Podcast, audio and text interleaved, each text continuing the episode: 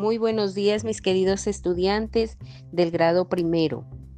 En el día de hoy vamos a tener una lección muy bonita que nos va a ayudar a ser cada día mejores personas. Eh, vamos a trabajar la fábula del águila y las aves.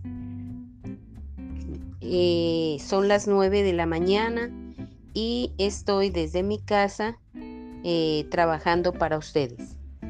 El águila y las aves. En cierta ocasión el águila, que era la reina de las aves, ofreció un gran banquete a todos los animales de pluma. El halcón, que era su mayordomo, eh, le preguntó que a cuál de los comensales prefería sentar a su derecha.